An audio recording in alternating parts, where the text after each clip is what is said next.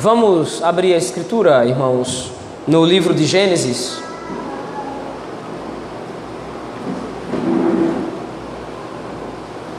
Livro de Gênesis, capítulo 40.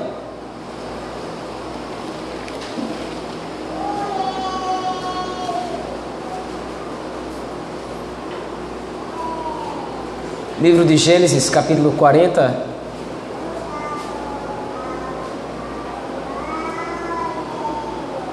Nós meditaremos nessa manhã, nesta noite, aliás, ao longo de todo este capítulo.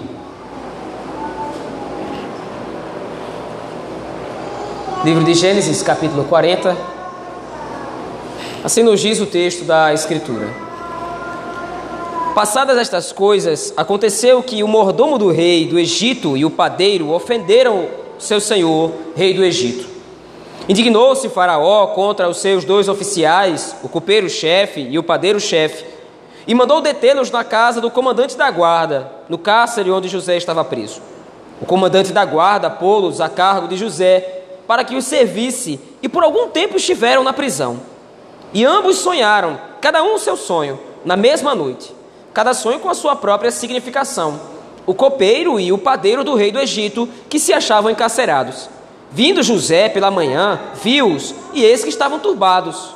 Então perguntou aos oficiais de Faraó, com que, eles, com que estavam com ele no cárcere da casa do seu senhor: Por que tendes hoje triste o semblante? Eles responderam: Tivemos um sonho e não há quem o possa interpretar. Disse-lhe José: Porventura não pertencem a Deus as interpretações? Contai-me o sonho. Então o copeiro-chefe contou o seu sonho a José e lhe disse: em meu sonho havia uma videira perante mim, e na videira três ramos. Ao brotar a vide havia flores, e seus cachos produziam uvas maduras. O copo de Faraó estava na minha mão. Tomei as uvas e as espremi no copo de Faraó e o dei na própria mão de Faraó. Então lhe disse José: Esta é a sua interpretação. Os três ramos são três dias. Dentro ainda de três dias, Faraó te reabilitará e te reintegrará no teu cargo e tu lhe darás o copo na própria mão dele, segundo o costume antigo, quando lhes era copeiro. Porém, lembra-te de mim quando tudo te correr bem, e rogo-te que sejas bondoso para comigo, e faças menção de mim a Faraó, e me faças sair desta casa, porque de fato fui roubado da terra dos hebreus, e aqui nada fiz para que me pusessem nesta masmorra. Vendo o padeiro-chefe que a interpretação era boa, disse a José: Eu também sonhei. E eis que três cestos de pão-alvo me estavam sobre a cabeça, e no cesto mais alto havia de todos os manjares de Faraó, a arte de padeiro, e as aves os comiam do cesto na minha cabeça. Então lhe disse José: A interpretação é esta: os três cestos são três dias. Dentro ainda de três dias, Faraó te tirará fora a cabeça e te pendurará no madeiro, e as aves te comerão as carnes. No terceiro dia era aniversário de nascimento de Faraó. Deu este um banquete a todos os seus servos e no meio destes, reabilitou o copeiro-chefe e condenou o padeiro-chefe. Ao copeiro-chefe reintegrou no seu cargo, no qual dava o copo na mão de Faraó. Mas ao padeiro-chefe enforcou, como José havia interpretado. O copeiro-chefe, todavia, não se lembrou de José, porém dele se esqueceu. Amém. Vamos orar ao Senhor nosso Deus, pedindo que Ele nos abençoe com a pregação da Sua palavra. Deus gracioso e benigno, obrigado pela leitura da tua palavra, Senhor. Pedimos que agora o Senhor aclare o texto para nós e que o Senhor aplique pelo poder do Espírito o texto sagrado aos nossos corações, a fim de que possamos conhecer a tua vontade e a ti mesmo. É assim que oramos no nome de Cristo, teu Filho. Amém. Meus irmãos, nós temos visto até este ponto e nós temos caminhado um pouco ao longo da história de Jacó, especialmente através de José, que o Senhor tem movimentado a história deste servo do Senhor, a história de Jacó, através do seu filho. Lembre-se, o capítulo 37 do livro de Gênesis abre a história de Jacó. Então, apesar de nós estarmos vendo tudo o que está acontecendo girar em torno de José, aquilo que está sendo feito no texto tem implicações diretas com o filho de Isaac, com Jacó. E nós temos visto que ao longo da história dos patriarcas, o Senhor tem agido de diversas maneiras, tanto de maneiras mais evidentes ou miraculosas, quanto de maneira mais indireta ou através das próprias causas naturais. Por exemplo, lembremos-nos do episódio em que Jacó tira a riqueza de Labão através de algum tipo de artimanha com o rebanho. Todas as vezes que Jacó queria que o rebanho desse forte e ficasse com a sua parte, então Jacó cortava vegetais e colocava na frente do rebanho.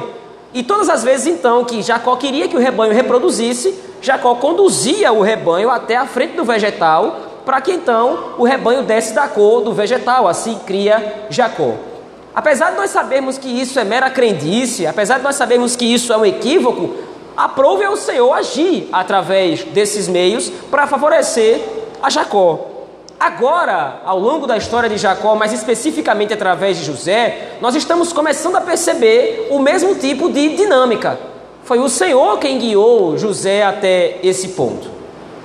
Mas, mais especificamente agora, Moisés deseja exortar o povo de Israel a perceber que a trajetória da salvação que vai acontecer na vida de Jacó e na vida das 70 pessoas que descem de Canaã até a terra do Egito, toda essa trajetória inclui altos, inclui momentos bons, como a própria salvação que nós vamos ver no capítulo final do livro de Gênesis, mas também inclui percalços e situações difíceis de encarar, como agora nós vemos a partir do capítulo 40.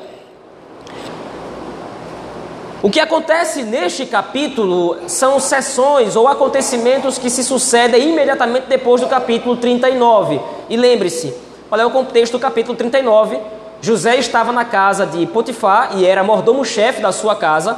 Porém, a sua mulher, querendo deitar-se com José, arma uma cilada para ele e o acusa injustamente de tentativa de estupro. E José, por causa disso, então, como disse, é injustamente condenado e lançado no cárcere. Agora, então, o versículo 1 do capítulo 40 inicia exatamente recontando a história a partir desse ponto. Passadas estas coisas, aconteceu que o mordomo do rei do Egito e o padeiro ofenderam o seu senhor, o rei do Egito.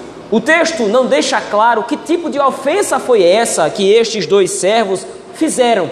Alguns comentaristas aqui dizem que na verdade foi parte de uma tentativa de rebelião contra o rei, ou simplesmente eles desagradaram ao rei em algum tipo de serviço mal prestado. O texto não especifica que tipo de serviço mal feito foi esse, ou que tipo de traição, ou que tipo de erro foi esse que estes homens cometeram, mas o ponto é que a sentença para estes dois servos foram, foi ser presos no cárcere real. Como nós vimos antes, à luz do capítulo 39, a prisão no Egito era só, ela só acontecia por razões especiais. Dependendo do crime, a pessoa deveria ser conduzida imediatamente para a execução, principalmente se tratando de um crime direto contra Faraó ou contra o próprio rei. Mas, devido ao alto cargo desses dois servos de Faraó, eles, ao invés de serem condenados sumariamente, eles são conduzidos até o cárcere. O ponto do texto não é tanto, não concentra tanto foco nos dois servos de Faraó. E aqui nós precisamos entender que, apesar de o enredo girar em torno dessa narrativa, os sonhos que esses dois homens tiveram e a interpretação que vai ser dada por José, o foco do texto não são os sonhos em si. O foco do texto é a ação divina através de José. E esse tipo de ênfase é feita pelo texto quando Moisés repete várias vezes que esses dois homens foram presos e foram conduzidos ao cárcere onde José estava. Veja aí, versículo 3, versículo 4 e o versículo 5 repetem a mesma informação. Mandou detê-los na casa do comandante da guarda, no cárcere onde José estava preso. O comandante da guarda, versículo 4, pô-los a cargo de José, para que os servisse por algum tempo estiveram na prisão. E mais uma vez no versículo 5, ambos sonharam cada um seu sonho na mesma noite, cada sonho com a sua própria significação. O copeiro e o padeiro do rei do Egito, que se achavam encarcerados onde José estava. Diz o versículo 6 também aí. O ponto então que Moisés deseja enfatizar é que os dois servos de Faraó estão exatamente no mesmo lugar onde José estava. E isso não é mera coincidência que, que eles foram presos e não foram executados? Por que, que de repente Faraó achou melhor prendê-los e não matá-los, já que eles tinham cometido um crime? Por que, que então Faraó está fazendo isso, já que é um contrassenso diante do costume antigo? A resposta que Moisés está dando através desse texto, especialmente para o povo de Israel, é que tudo está acontecendo de acordo com os planos de Deus. A divina providência é que tem guiado José até esse ponto. Foi a divina providência que fez José sair da terra de Canaã, ser traído por seus irmãos e ser conduzido até o Egito. Foi a divina providência que fez com que José fosse parar na casa de Potifar e lá servisse a Potifar, ascendendo ao cargo de alto chefe da casa de Potifar. E foi a divina providência que fez com que José fosse falsamente acusado e conduzido até o cárcere.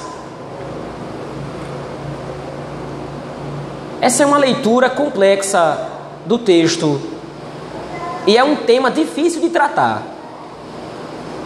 Especificamente porque, ou especialmente porque, nós seres humanos, nós não temos muita dificuldade em admitir que o Senhor está no controle de todas as coisas quando todas as circunstâncias são favoráveis. Quando tudo está bem, quando tudo está indo, como diz o adágio, de vento em popa, é fácil admitir que Deus está no controle.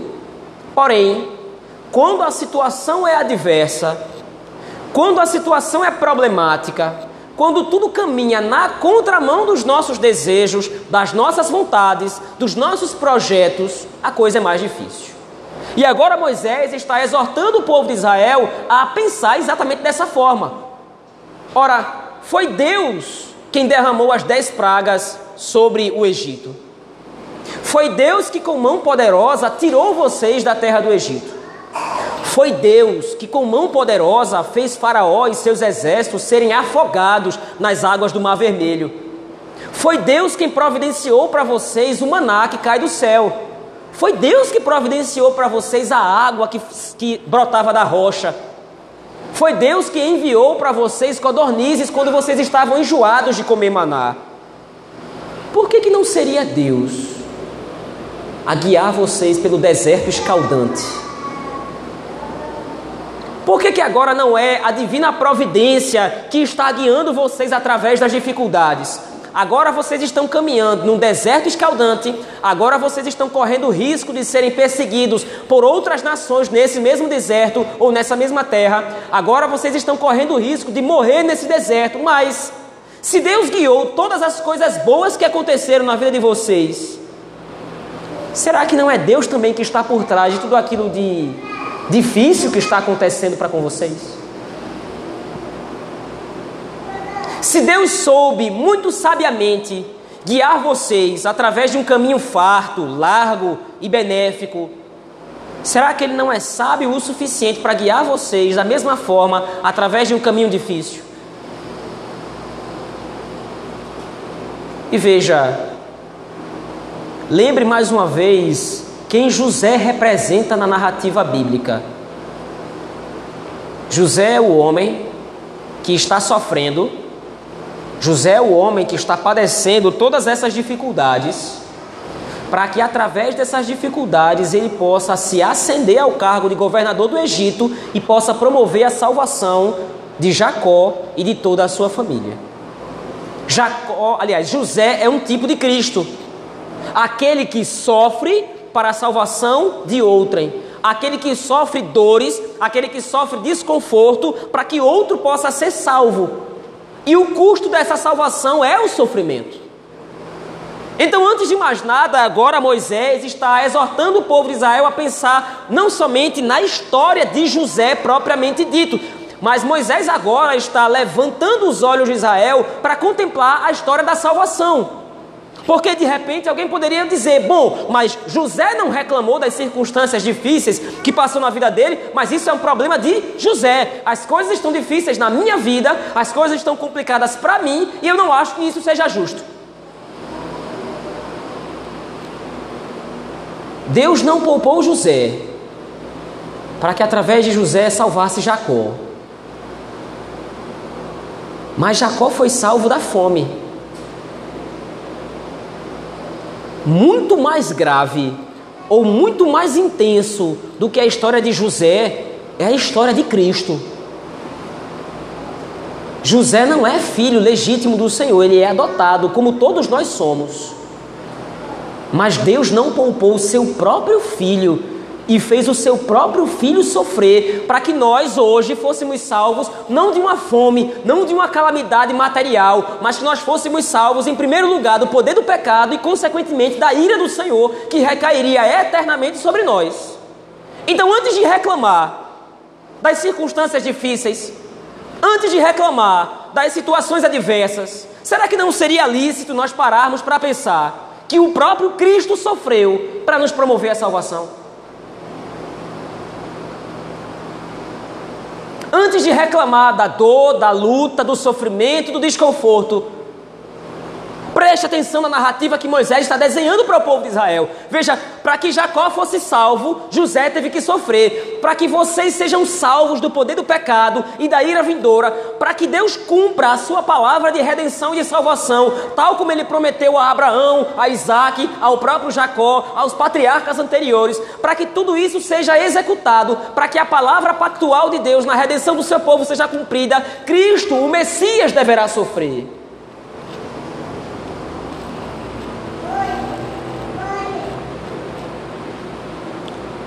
Moisés está exortando o povo a observar a história da redenção como fonte de contentamento para as suas vidas. As dificuldades que nós passamos nesse mundo, quaisquer que sejam elas, e aqui entenda isso, eu não quero fazer pouco caso de qualquer situação difícil que de repente você esteja passando. Não é esse o ponto aqui, mas entenda. A informação bíblica é claro para nós. Não importa qual é o problema que nós estamos enfrentando, não importa qual é a situação difícil que nós estamos passando, nada pode ser comparado ao sofrimento que Cristo encarou no nosso lugar.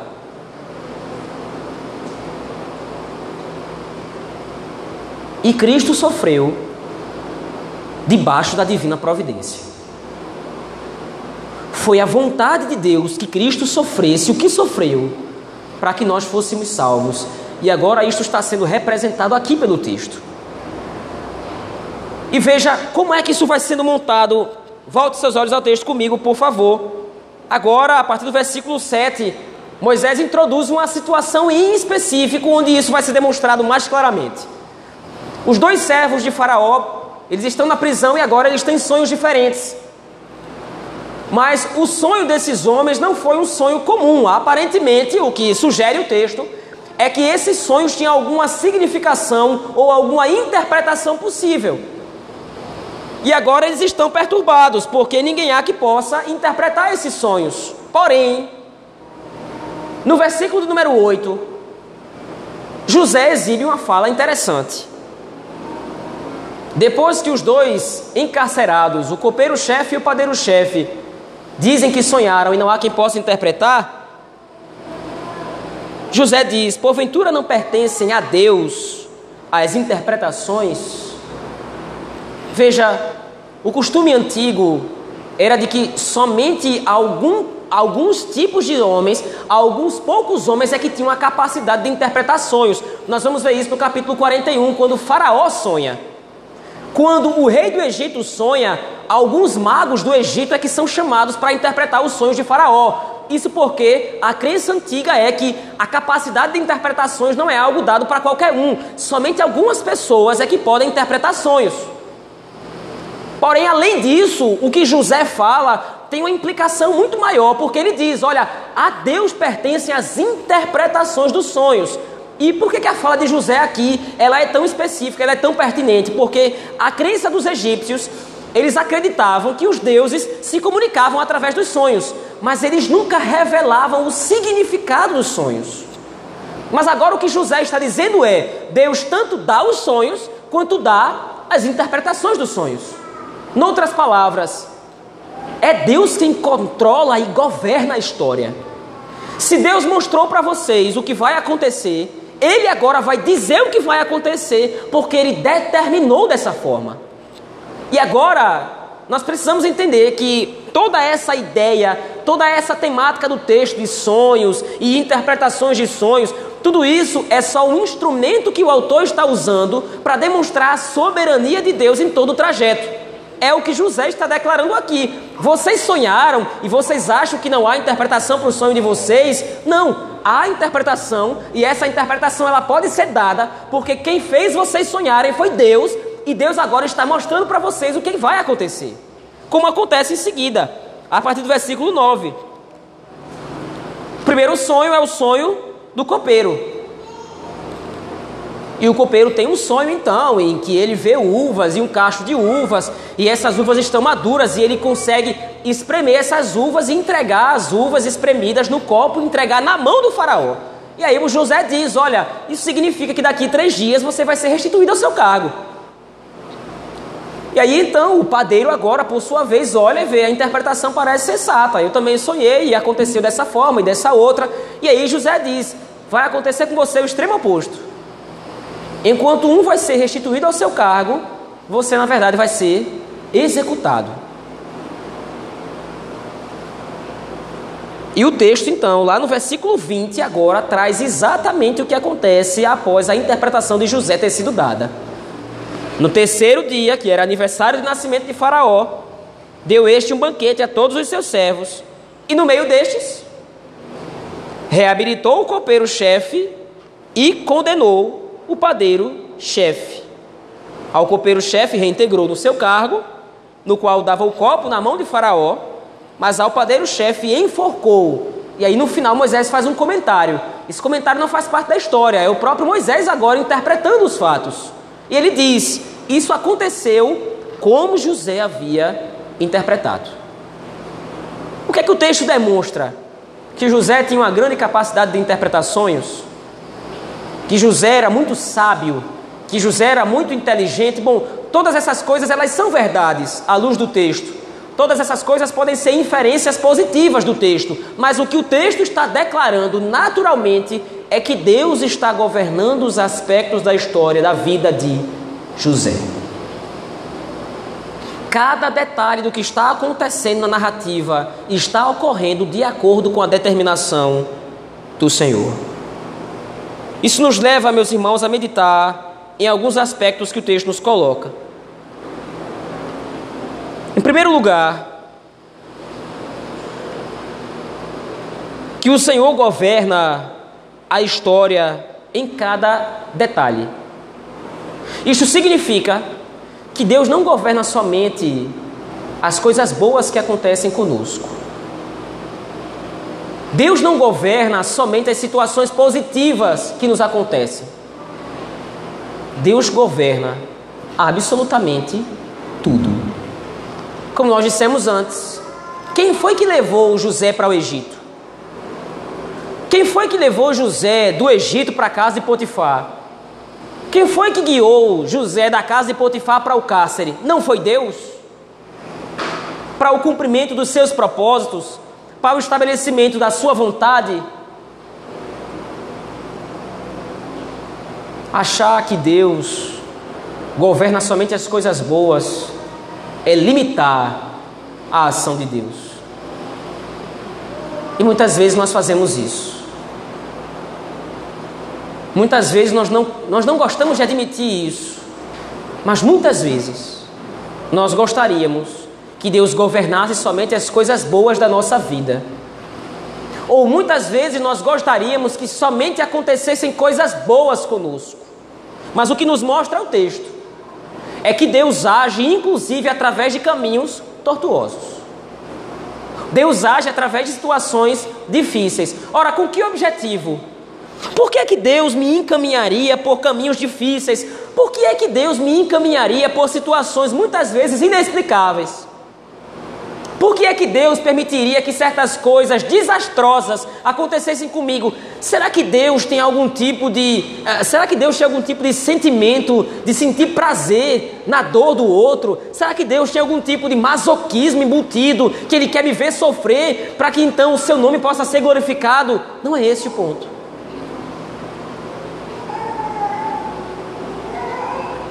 Às vezes, os caminhos tortuosos da vida são permitidos por Deus para que o nosso caráter possa ser forjado. Às vezes, as dificuldades que nós enfrentamos nas nossas vidas são os meios através dos quais o Senhor está moldando o nosso caráter para que nós possamos confiar de maneira mais integral, de maneira mais completa na Sua providência. Às vezes é necessário que Deus nos tire algumas coisas para que nós possamos entender que nós não dependemos dessas coisas, nós dependemos de Deus. Às vezes os nossos ídolos, às vezes os nossos projetos, os nossos desejos são desfeitos por Deus. E isso provoca dor, isso provoca desconforto. Mas é através dessas coisas que nós vamos contemplando o cuidado do Senhor para conosco. Em demonstrar a sua soberania, em demonstrar o seu governo sábio sobre absolutamente tudo. Em segundo lugar, Também, como nós dissemos antes, José é um tipo de Cristo. José é uma referência para Cristo. E se assim é verdade, se José teve de sofrer para proporcionar a salvação da sua família através da divina providência, muito mais Cristo teve de sofrer para que nós fôssemos salvos.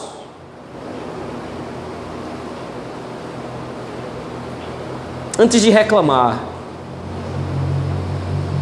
antes de abrir o coração para o descontentamento, antes de abrir o coração para reclamação, para murmuração, para autocomiseração, porque isso me aconteceu, o que foi que eu fiz para Deus, para Deus fazer isso comigo, se pergunte: o quanto Cristo teve de sofrer para que hoje você pudesse usufruir o cargo ou pudesse usufruir o posto de filho de Deus? o quanto Cristo teve de padecer para que hoje você pudesse ser adotado pelo Senhor ou adotada pelo Senhor.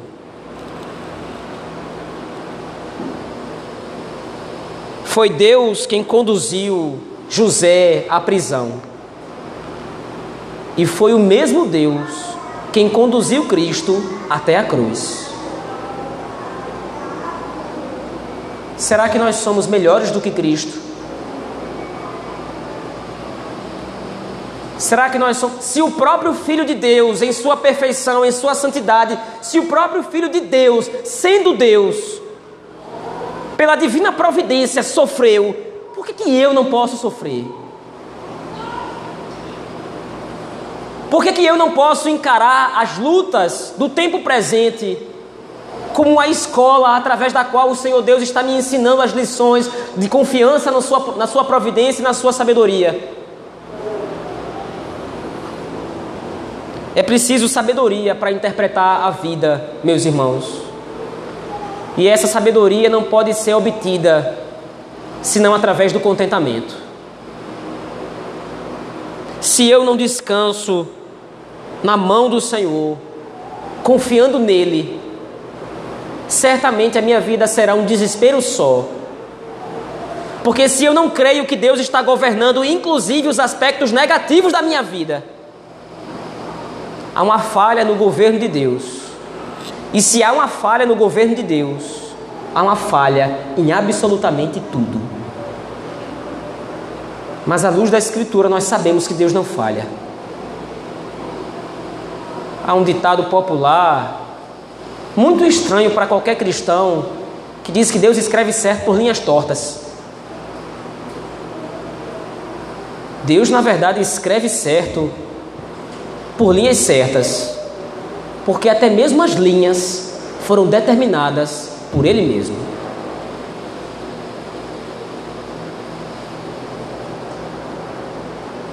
Por fim, meus irmãos, eu quero concluir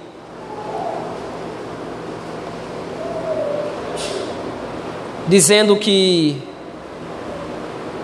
o paradoxo da vida cristã é apresentado muito cedo para nós na Escritura, através de Gênesis 40.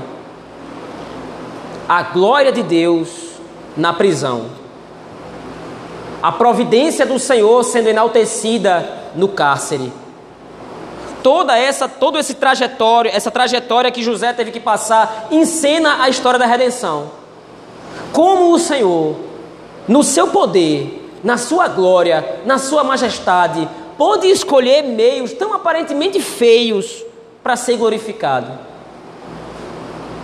Como um Deus tão grandioso escolheu ser glorificado por alguém no cárcere como um Deus tão grandioso e tão gracioso escolheu ser glorificado com alguém sendo pendurado no madeiro.